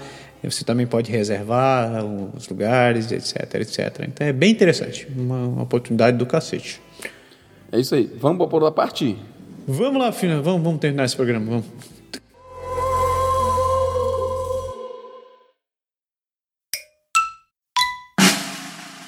Parabéns, parabéns, parabéns. Aniversariantes! Meu Deus do céu! Pelo amor de Deus, o que é isso? Essa escalação da seleção com os reserva? Kleber Machado, qual a escalação do time de hoje?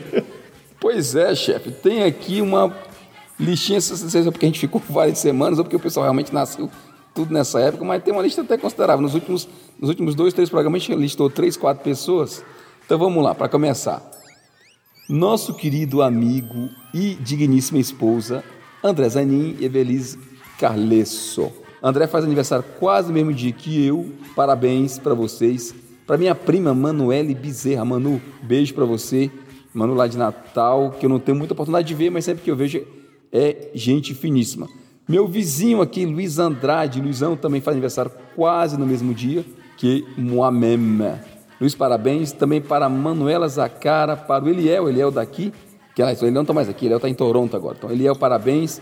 Para Rutinha, Ruth do Lucas, está lá em Montreal. Ruth, parabéns. Fernanda Fernandes, Felipe Noël, mon, ami, bonne fête à en camping, puis je n'ai pas été capable de parce qu'il n'y avait pas de réseau, ni Wi-Fi, ni Internet, ni telefone, ni rien. Bonne fête quand même. Para minha tia Eliane Madureira, para o Lucas Roma Lucas do Projeto Canadá, que é parceiro nosso com o Aprender Francês Agora. Para o Lucas Assunção, para o Lilcinho Arlilson, meu compadre lá da, da Secretaria da Fazenda. Julie Dorantec, que trabalha comigo. Julie, bonne fête. Carolina Chavone, que escreve muito para nós. Júnior Garrido, Fabiano Henrique, Gonçalo Souza, português. Gonçalo Souza, português, que eu tive contato algumas vezes por e-mail. Camila Mendes, Fábio Dutra, Jaqueline Félix, minha querida esposa do meu primo Jaque, beijo para você também, parabéns. Delcide Silva, Débora Biju e para minha comadre semana que vem, dependente de quando você escuta, pode ser já que tenha passado, Carolina Lopes. Feliz aniversário para todos vocês, beijo grande, muita saúde, sejam muito felizes e. Fio, acabou a lista. É, só que você esqueceu de falar do seu próprio aniversário, né, Ah, Berg? é, foi aniversário do Berg. O aniversário do Berg! Mas você sabe que eu fiz a gentileza de Não, não fiz a gentileza, não, foi sacanagem. O meu Facebook, eu não sei porque cargas d'água, ele estava bloqueado. Cara, de repente começou a aparecer no WhatsApp, no, no Messenger, em tudo quanto é canto, no e-mail. Gente dizendo assim: Eu tentei mandar parabéns para você, mas não consigo, tá tudo bloqueado. E aí eu fui lá e liberei. E de repente aquele blá, um monte de gente.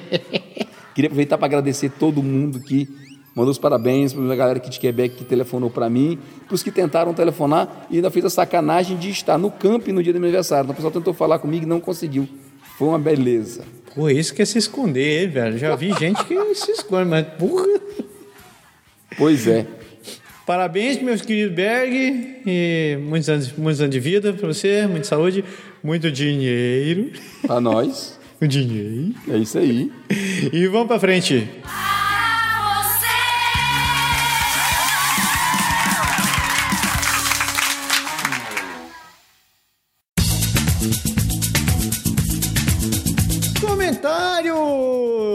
As pessoas. A gente. Eu vou continuar reclamando. Antes de ler esses e-mails, queria dizer que a gente ainda está querendo receber mensagens de vocês. Então não parem de escrever. A gente adora quando vocês conversam, quando vocês conversam com a gente. É, a galera que sempre escreve pra gente já é. Já, já, a relação já é íntima. Eu, eu vejo e-mail, parece que eu tô. Tô sentado no portão, eu vejo o carteiro chegando assim, oh meu Deus, cartinha! Isso é muito massa. E as pessoas novas estão escrevendo também, então sejam mais, sejam mais assíduas, sejam mais frequentes também que vocês escrevam, porque é muito legal escutar a opinião de vocês. Não precisa concordar sempre, não. Acho que discordar faz parte da faz, faz parte de uma, uma relação saudável. Vamos ler. Quem, quem, quem que nos escreve, Berg, meu querido? Quem Então, que a primeira, Carolina Serão. Carolina escreve bastante, a gente tem escrito bastante. Então, aproveitar para agradecer, Carolina, obrigado. E vamos lá, diz assim: Japeberg, Savá? Sim, Savá. Savá. Com certeza. Primeiro, desculpe, vestir a carapuça da cobrança de sumiço. Aí, tá vendo? Falou Olha do sumiço, tá aí o caso bem específico. Estou em final de estágio e programando a minha primeira mudança em Montreal. Estou passivamente só ouvindo vocês e sem comentar. A gente entende, a gente entende. É, tá, tá, tá, tá perdoado, tá perdoado. né? Ela fala assim, mal aí, tem problema não, tem problema não, você tá perdoado. Foi bacana vocês trazerem um programa sobre golpe, situações que a priori não parecem golpe, são até ingênuos no ponto de vista brasileiro, cansado de ser passado para trás. Tudo isso com hífen brasileiro, traço, cansado, traço de, traço ser, traço, passado, traço, para, traço, traz, ponto. Com esse cansaço da bandalheira brasileira, quando chegamos, baixamos a guarda e é onde as coisas acontecem. É, às vezes eu acho que é bem isso mesmo. Estou adorando a novidade AFA, aprender francês agora. Amo ouvir o Beck falar quebecois e mesmo durante a tecla SAP já aprendo algumas expressões, usos, entonações, etc. Massa, acho muito bom estar tá, tá podendo ajudar você, cara, nesse, nesse aspecto. É, Por hoje Yongdong. é só muita caixa para fechar. e desejo sorte. Boa sorte, que Boa você tenha um sorte. processo tanto de final aí de estudo quanto de mudança bem tranquila. Ela termina dizendo abraços, Carolina. Abraço para você também. Algum comentário? Não! Então aproveita para ler o próximo e-mail. Eu queria daqueles assim, miudinho, miudinho. Pelo amor de quantos scroll. Meu Deus, três peidão. Tá, vamos lá. Ah, Quem escreve é o Marcos Pereira. Ele começa dizendo: Olá, Berg e Massaro. Olá. Olá. Acompanho vocês há um tempo, já não sou muito de comentar, mas estou tentando melhorar nessa parte. Olha só, você já escreveu, isso é muito massa. Beleza, muito bom. Continua. Gostaria, gostaria de agradecer por todo o tempo e esforço de vocês dedicam por esse podcast. Obrigado, obrigado. Ah, pois esse podcast tem me ajudado a entender melhor as terras geladas e me preparar para o que está por vir. Desculpa, desculpa, mas escrevi bastante. Ah, Outro dia eu te passo um e-mail grandão. Ah, vamos lá, continuando. É, consegui uma oportunidade de trabalho e estou no processo provincial no momento. Se der tudo certo, ou em dezembro ou janeiro estarei próximo de Quebec, na região de Lac-Saint-Jean. Oi, rapaz! Muito pa- Parabéns! Show de bola! Tomara que role para você. É, ele continua dizendo: "Eu escutei vários dos podcasts antigos de inverno. Esses dias, é, escutei vários dos podcasts antigos de inverno nesses dias, pois provavelmente vou chegar no auge do inverno. Aí você vai para lá com Sanjão ainda. É, tá dando. Ah, mas não vou comentar sobre eles, pois ainda não vivi essa experiência. Vai ser mágico. O primeiro inverno sempre é mágico, é maravilhoso. Tudo a é lindo. neve é linda. Uh, tu sempre. Ah, estou tentando colocar em dia o podcast de vocês, mas está difícil. Vou falar de dois antigos que escutei. Opa, isso é bom, isso é bom. Sempre é bom re- revender. Ah, gostei bastante da discussão do 152. Inclusive, esses dias, em um grupo de WhatsApp do Quebec, estávamos discutindo exatamente isso. Brasileiros que vão para aí já odiando outros imigrantes, como mexicanos, por exemplo. O engraçado é que todos nós, para baixo da América do Norte, somos considerados latinos por eles. É, na verdade, a gente é, né? Ah, isso é realmente o cúmulo do absurdo. O que que é o cúmulo do absurdo? A gente ser considerado latino? Ah, não. É, eles Odiar os consideram... Ah, mexicanos. entendi, entendi, ah, entendi. Ah, sabe, graças a vocês e seus podcasts, estou sempre me questionando, sempre me colocando a repensar minhas atitudes e pensamentos e, com isso, me preparar para um novo ambiente. Por isso, gosto mesmo do trabalho de vocês. Falam o que precisa ser falado. Pô, muito obrigado. Fiquei sem A palavras. proposta é exatamente essa. Tô até sem, até sem jeito de fazer piadinhas agora. Você sabe que o mexicano tem história, mas não vou contar agora não para não atrapalhar o texto. Tá, vamos pra frente. É, deixa eu ver aqui. Ele diz: A respeito do podcast 153, bem legal esse tema também. Aqui eu acabo passando umas situações engraçadas, por eu sempre cozinhei e limpei a casa, pois na minha casa minha mãe só teve meninos e isso não foi motivo para ela não ensinar barra mandar a gente fazer as coisas, porque ela trabalhou fora um bom tempo e acabava precisando de ajuda para dar conta das coisas e também ela sempre foi de cozinhar bem. Inclusive na época fazia bolos salgados para fora. Então acabou ensinando, acabou nos ensinando a. Hum, peraí. Então acabou ensinando a. Acabou nos ensinando a fazer essas coisas. Por isso acabo passando essas situações de. abre aspas. Nossa, você cozinha, fecha aspas. Ou, minhas, ou minha esposa escuta, nossa, seu marido faz bolo, barra cozinha, barra cuida dos seus filhos. Porque acaba sendo uma coisa anormal para nossa realidade aqui. É verdade, eu sei como é. é. Mas é como vocês comentam. É muito do ensino em casa, é, essa coisa toda é muito do ensino que você tem em casa. Para mim, eu não faço nada de anormal e não me acho especial por participar das tarefas domésticas e cuidar e participar mais ativamente da vida dos meus filhos. Acho que é minha obrigação. É, cara, faz parte, é o casal, né? se você não faz, se no Brasil nem todo mundo faz, aqui todo mundo faz, então você vai se sentir em casa. É verdade. Sem contar que se você não faz, tem Ricardão que pode fazer, né, cara? Esse é o pior problema. Não, se contar que se você não faz, a tua esposa vai quebrar a tua cabeça com a frigideira. Isso também, isso na melhor das hipóteses, porque ela sempre pode, sempre, sempre pode procurar serviços externos, né? E você não vai querer isso. Ah, continuando, ele diz, ele diz: Fico um pouco mais tranquilo com minha imigração, pois pelo menos nesse ponto eu não vou sofrer tanto na minha adaptação. Show de bola. Isso aí. Estou gostando muito da sessão bilíngue no fim do programa. Continuem, por favor. Que tal Canadian Maintenant como nome? Cara, a galera é criativa. Cara, eu gostei do Mentinal. Quando eu li esse comentário a primeira vez, eu falei, é o Canadians quem não entendeu, que o que tem o Q e o E do Quebec. É do Quebec. O Canadian do, do lado do inglês, Do obviamente. Canadian. Mas o Mentinal foi massa. Mentinal é Mentenal bola. foi massa. Foi... É, já falei demais. Continue o trabalho incrível de vocês. Estou curtindo muito essa sessão bilíngue todo o fim do programa. Agra- Abraços, atenciosamente, Marcos Pereira. Pô, muito massa seu e-mail, Marcos. Muito obrigado É isso mesmo. aí, É, você ia falar alguma coisa sobre, o- sobre mexicano? O que que você ia dizer sobre o Não, mexicano? primeiro eu quero dizer que a gente vai chamar agora de tecla SAP Mentinal. É. Tecla Vamos começar SAP Mentinal. é. Vai ser, vai ser massa. Vou usar a expressão. É. Vamos aprender. Obrigado, obrigado, Marcos, pela, pela sugestão. Foi muito criativa. Na história, a gente fala assim, de odiar mexicano, foi o contrário. Eu fui odiado por mexicanos. Na época da Copa do Mundo, eu entrei no ônibus, com a minha camisa amarelinha, e tinha simplesmente seis mexicanos daquela camisa verde do México lá. E eles pararam, não sei se propositalmente, mas na minha frente. Putz. Sabe assim, todos os seis virados pro meu lado, assim, olhando para mim, e com aquela coisa de. É, você sabe, né? Hoje nós vamos arrasar, destruir o Brasil, não sei o quê, aqueles comentários, eu olhava, dava aquela risadinha. E eles falando espanhol, não sei se talvez pensando que a gente não entende, né? Aham.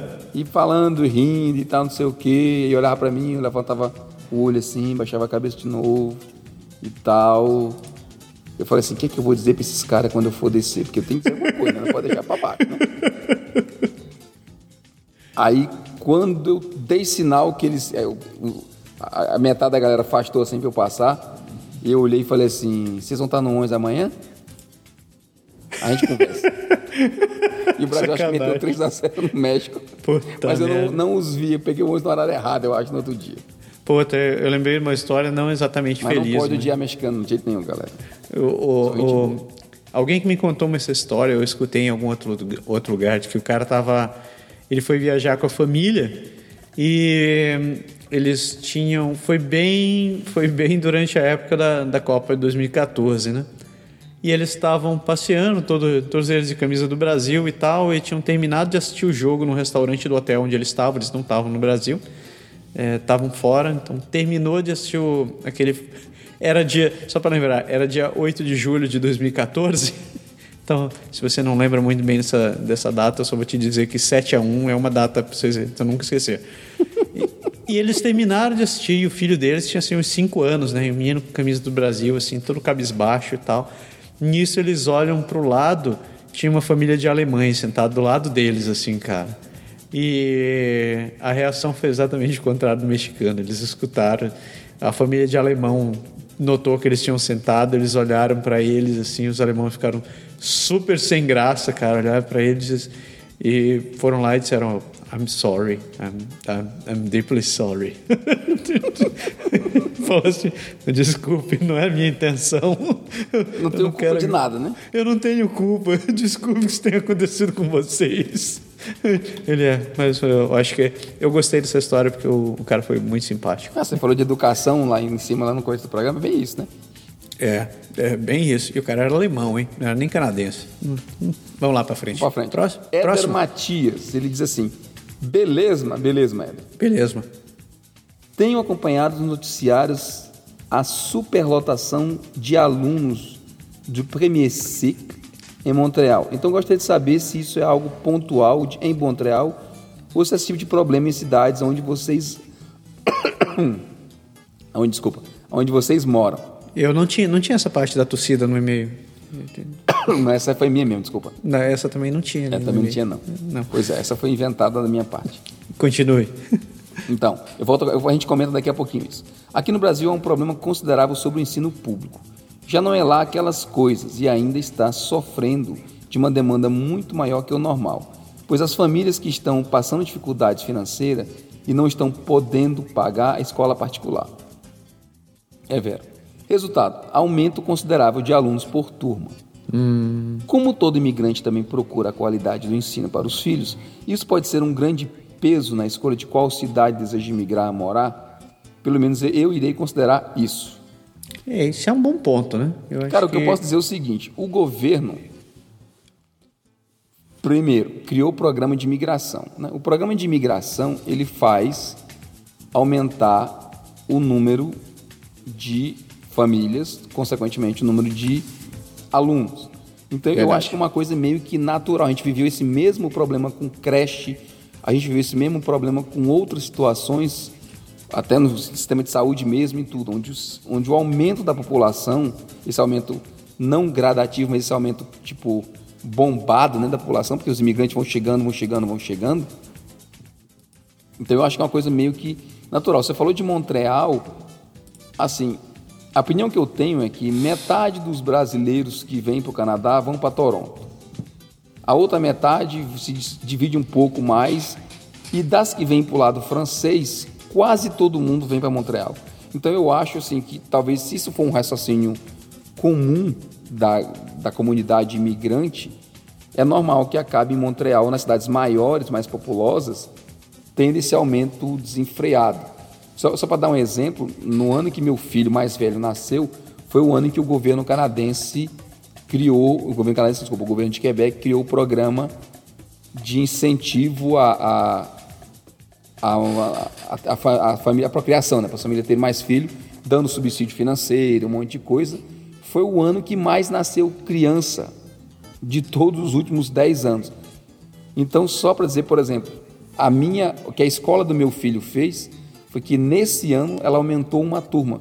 Meu filho foi da única, do único grupo em que teve uma sala a mais de criança de cada na série por conta desse desse aumento. Então, tipo, quando ele entrou na escola, a escola, se ela tinha três primeiros anos, três maternais, quer dizer, colocou quatro. E aí fizeram quatro primeiro ano, quatro segundo ano, quatro terceiro ano e assim até o final. As outras séries não tem isso. Então eu acho que esse aumento é meio que, que natural. Se você deve considerar isso como fator chave, talvez, para a sua escolha de cidade, eu não sei se isso é tão. Assim, se tem esse peso todo que vale a pena. O que, é que você acha? Olha, eu vou dar a minha opinião, que eu inclusive vi, assisti uma semana um. um- a, a Júlia postou a foto do, do Stefana Sim. no Facebook e eu fui assistir a reportagem e eu vi que está acontecendo algo interessante em Quebec, aí na, em Ville de Quebec, que é, é- é- Eu acho que tem a ver com o que ele falou de Montreal, que está tendo uma superlotação de aluno por salas. Então tem, tem algumas escolas que estão recebendo um, um afluxo de alunos anormal do, do que os últimos anos. Então eles estão tendo que criar classes, te- criar salas, como aconteceu com, com- contigo também, para poder acomodar esses alunos. O que eu vejo é que a solução que algumas dessas escolas acabam dando é, é a mesma que foi feita aqui em Ottawa em vários lugares. E eu já vi em Toronto também isso daqui, eu já vi em vários outros lugares. O que, que acontece? Ah, as, as escolas têm aquele, aquela, aquela região que eles atendem, né? aquele bairro, aquele monte de casa. Ah, as, as crianças, de modo geral, têm que ir para aquela escola porque é ali que o endereço bate, etc, etc. Só que daí as crianças vão tentar se matricular e não tem sala. O, que, que eles fazem? Eles acabam construindo, colocando containers e transformando aqueles containers em sala de aula, fora da escola mesmo. Então fica assim, tipo, grudado na, na- Não fica grudado, fica do lado do prédio da escola. Só que esses containers, eu, e, e- e tem vários desses daí, tem várias escolas que, que esses containers acabam ficando. É o tal do provisório que, que vale para sempre, né?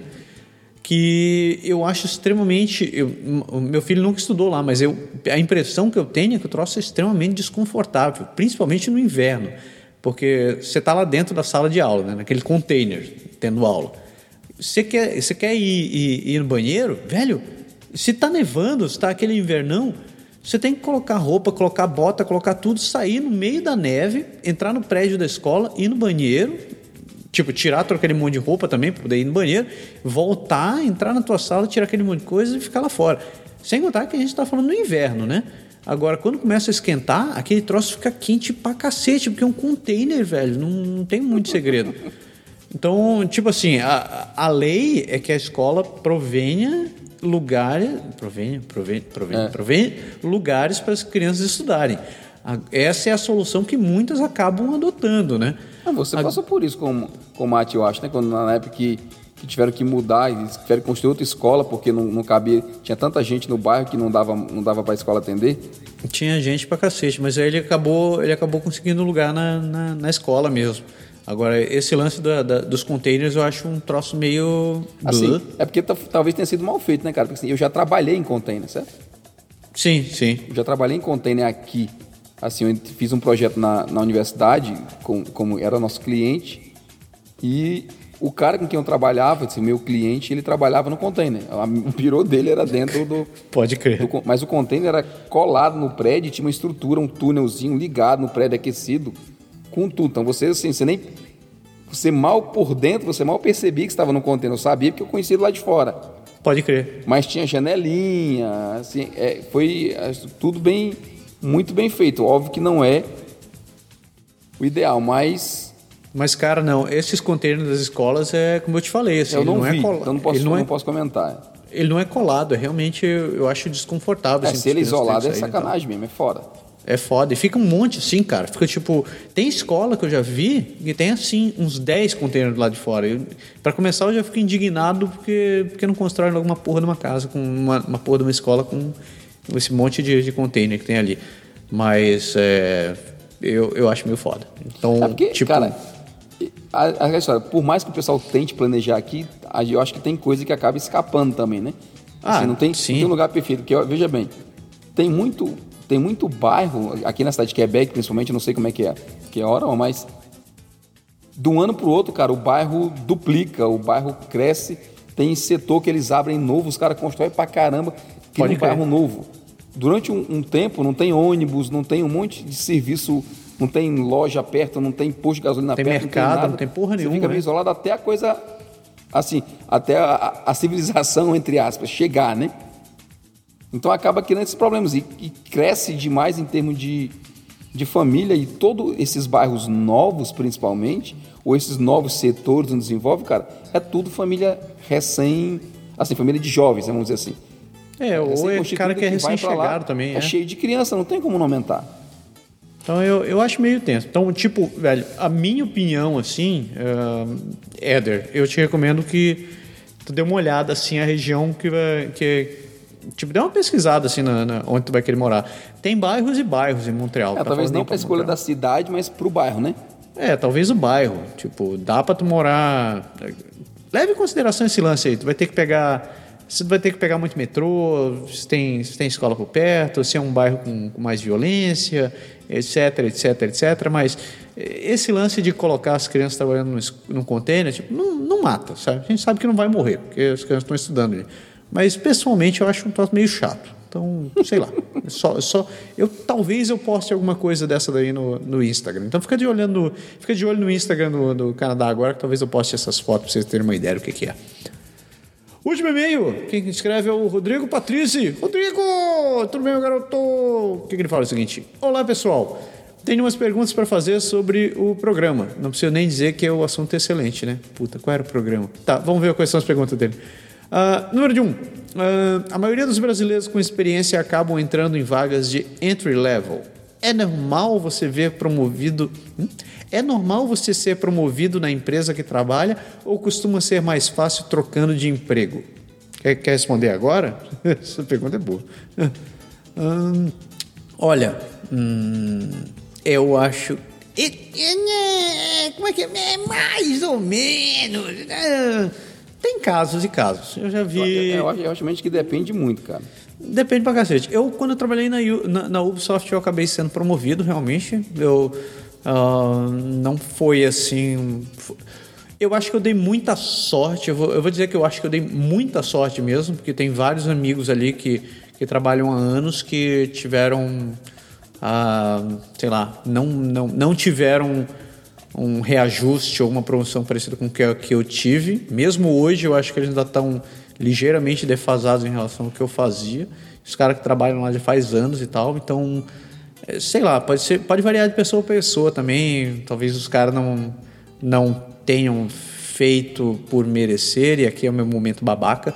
Eh, então, sei lá, eu acho que casos e casos. Tem, tem empresa que tem mais ou menos essa tradição, assim, que você não vai, você vai morrer e só vai ter o, o reajuste da inflação, então só trocando de emprego. Mas eu, eu va- avaliaria a empresa. Tipo, converse, dê uma, dê uma, dê uma avari- a- a- averiguada. É bom conversar com o pessoal que trabalha nas empresas. É, Eu acho acha? que, esse lance, cara, é bem específico, sabe? Se você tem que realmente, como você falou, analisar qual é a empresa, o que é que você vê dela para ela mesma em termos de futuro, o que é que você vê dela para você em termos de oportunidade. Assim, eu já fui promovido dentro de empresa também, assim, eu, eu entrei num cargo e o cara viu que eu tinha muito mais capacidade do que eu estava fazendo e ele fez questão logo assim, na minha primeira avaliação, de dizer, ó, você está fora do teu enquadramento e me deu um cargo mais alto e, consequentemente, um salário maior. No Brasil, talvez a gente tenha aquele reflexo de você só buscar talvez mais o salário e menos preocupar com a empresa, que não, pelo menos na minha época eu estava no Brasil era mais assim. A gente corria muito, né? No começo da vida de carreira, você troca, troca, troca, troca, troca de empresa. Então, não, eu não sei se é exatamente a, a situação, mas no meu caso, às vezes que eu troquei foi porque eu não estava vendo saída. Né? Eu cheguei e disse assim, ó, eu entrei, sei lá, puxando para TI, né? eu entrei como desenvolvedor e eu queria ser gerente de projeto. E aí o cara dizia, ah, tá bom, beleza. Aí passou seis meses, passou oito meses, passou um ano. Eu falei, ó, você lembra? A gente conversou e eu queria, eu acho que eu tenho condições, eu já era gerente de projeto no Brasil, eu queria ser gerente de projeto. O cara, tá, tá, vou ver isso pra você. E aí ficou e passou dois anos. Ah, não tô falando de dois meses, tô falando que passou dois anos. Aí você continuei trabalhando na empresa e tudo. Chegou uma hora que eu encheu o saco e eu falei, bicho, ó, aqui a empresa não tá me dando, não parece que ela vai me dar, então eu vou procurar no outro canto. E aí eu procurei no outro canto, consegui, e aí eu troquei de, assim, tive meu aumento de salário e tive a minha promoção, tudo, porque eu troquei de emprego. Existe algumas situações que eu já vi também aqui, que a pessoa às vezes, tipo, quer ser, como eu falei de ser chefe, por exemplo, agora há pouco no programa, ou a pessoa quer aumentar de carga, ela não consegue, mas ela gosta da empresa, ela sai, passa dois anos fora por um emprego maior e ela volta para a empresa com o carro que ela queria. Não sei cargas d'água, mas o cara não, não sei se é porque a empresa não quer investir naquele momento, mas eles preferem às vezes pegar a pessoa pronta, então ela não quer esperar você aprender. Ela prefere verdade. te perder temporariamente para fazer. Você tem essas maluquices por aqui. Pode crer. A segunda pergunta dele é assim: em relação ao salário, as empresas costumam valorizar seus colaboradores ou para um melhor aumento as pessoas costumam buscar outras opções? Acho que é mais ou menos isso que o Berg falou aí. Então, É, se você quer geral. realmente um aumento grande, aumento de cargo, eu acho que às vezes conta realmente mais você tentar trocar de emprego do que você tentar conseguir um aumento na empresa. Porque salário é muito negociação, né? Se não tem muito o que negociar e você não. Na mesma empresa, aquela história, você vai ter que mostrar que você vale muito mais e justificar por quê e bater boca com o pessoal do RH e do- da, tua chefia. E É. para outra, outra empresa, não. Você simplesmente vai lá fazer entrevista e, e talvez seja um caminho mais, mais curto. Eu- Porque eu sei que quando a empresa quer, ela te promove. Se ela não está te promovendo, é porque naquele momento não é interesse dela te promover. Fique de olho. Última pergunta dele, ele diz o seguinte: quanto a férias, pelo que eu entendi do francês do Berg, elas são remuneradas, a não ser que você solicite mais tempo do que o previsto em contrato. É, é isso É aí. exatamente isso. Ah, como funciona essa remuneração? Salário integral? Parcela do salário? Integral e mais um extra, como temos aqui no Brasil? Hum, hum, não, é um para um mesmo. É um para um. É, férias normal. Você. Você, Você só não vai trabalhar. por 12 meses, trabalha 11, né? Vamos dizer assim. É, Você agora sai, é. é, Você sai um mês, você recebe o seu salário normal, mas está nas suas férias. Direito garantido. Então, tipo assim, você tem lá, você tem direito a três semanas, então você vai tirar três semanas e você vai receber como se tivesse trabalhado essas três semanas. Normal. Então, nada, nada, nada mais. Não tem essa história de salário mais um terço igual no Não, Brasil. isso não tem, não. hein?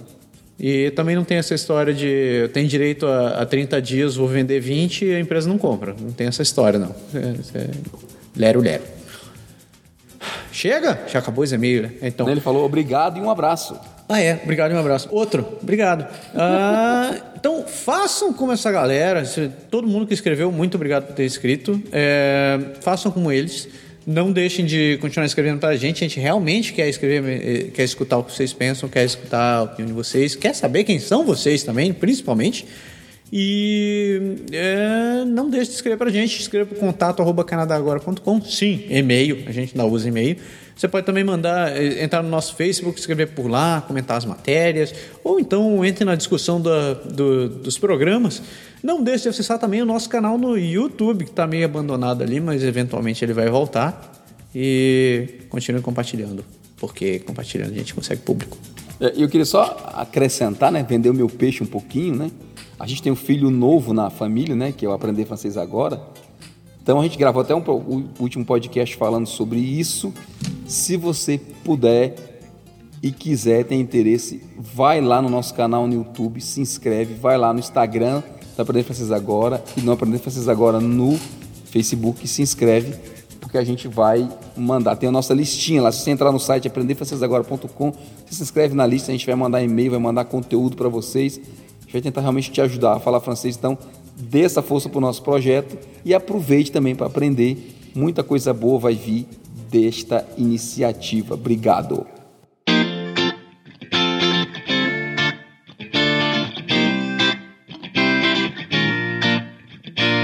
Chega o programa de hoje? O programa de hoje foi longe, hein? A gente já tá um minuto, quase duas horas gravando essa Só porra. uma hora e 46, 48, uma hora e 48 minutos de gravação. Pela madrugada. E eu não vi muito onde você vai cortar, não. Eu vai tirar uns 30, 40 segundos. Olha lá. Não, acho que se você tá escutando esse negócio, acho que vai ser um programa de um, no mínimo uma hora e meia. Eu não vou cortar nada, não. Agora eu tô, tô seguindo a teoria do menor esforço. É, tá certíssimo. Ai, meu Deus do céu. Como a gente não, tem bordão novo, vamos dizer, né? É, pois é, né? Não Missão cumprida. Então, missão. Como é que é? Missão cumprida, Berg! É isso aí, meu amigo. Missão dada é missão cumprida. E tão cumprida que o programa ficou cumprido hoje. Porra, foi cumprido pra cacete pela madrugada. Não, é sério, programas gente sem falar é isso, né? Acaba compensando. dá, dá isso daí. Antes de terminar o programa, eu queria terminar com, com um momento um pouco mais sério aqui, um pouco mais triste. É, essa semana, você está escutando o programa hoje, semana passada, Na última semana de agosto, eu fiquei sabendo que o Silmar Jeremias acabou falecendo. Se você não conhece o Silmar, ele era, ele foi um dos criadores do, do podcast do SciCast, que é um podcast de divulgação científica, um podcast muito bom. Ele continua, o podcast continua ainda, apesar de ele ter saído de lá há alguns anos. O, o podcast é excelente, fantástico, um conteúdo excepcional. É, principalmente porque ele trata sobre divulgação científica, ele fala sobre temas científicos dos mais diversos. Os profissionais que estão ali são gente de qualidade. Então, a perda do Silmar é um, é um troço realmente doloroso para todo mundo. Ele acabou deixando a esposa e uma filha pequena. O, ele, a contribuição dele para esse meio de podcast é, é, é única, é inigualável, assim como muitos outros que vieram bem antes da gente, que meteram a cara, que fizeram as coisas acontecerem. É uma pena que isso tenha acontecido e, sei lá, eu acho que a única coisa que eu, que eu posso assim, recomendar hoje em dia para manter a vida, o viva o, o, trabalho e a obra do Silmar é escutem o SciCast, acessem o site deviante.com.br, conheçam, propaguem esse negócio, continuem mantendo vida essa, viva essa, essa, esse projeto, essa, essa mídia tão legal que é o podcast que as pessoas estão redescobrindo hoje. E é isso daí. Eu vou, eu vou, eu vou terminar o programa de hoje sem, sem ser minha palhaçada padrão em respeito ao cara. É, a gente espera que vocês tenham uma ótima semana, pessoal. Eu espero que tudo continue super bem com vocês. E semana que vem a gente volta com o Pode deixar. Valeu, pessoal. Um grande abraço. Tchau. Tchau.